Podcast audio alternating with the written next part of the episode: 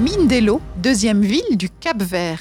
Cette ville est marquée depuis plus de 50 ans par son déclin. Seul son art musical ne périclite pas. Et la plupart des grands compositeurs, des Morna, Coladeras ou Batuk du pays sont originaires. C'est le cas d'une immense artiste, Césaria Evora. Aujourd'hui, à Mindelo, elle est partout. Son buste de bronze nous accueille à la sortie de l'aéroport international, rebaptisé en son nom.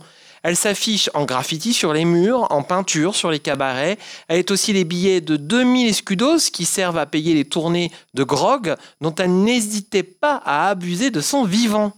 Un sculpteur a même réalisé une moulure de ses deux pieds, pointure 39, un hommage à cette grande âme si dévouée et généreuse.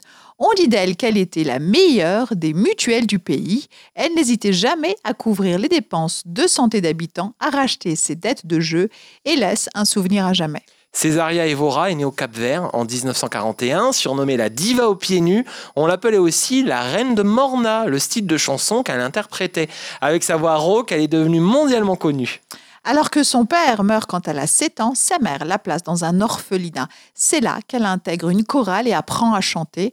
À 16 ans, elle rencontre un marin guitariste qui lui apprendra quant à lui les différents types de musique capverdien traditionnelle. Après une longue pause artistique liée au pouvoir capverdien qui entraîne la fermeture des bars et cafés, Césaria revient fin des années 80. Le succès s'exporte, la douceur des mots et du rythme séduit alors le monde entier.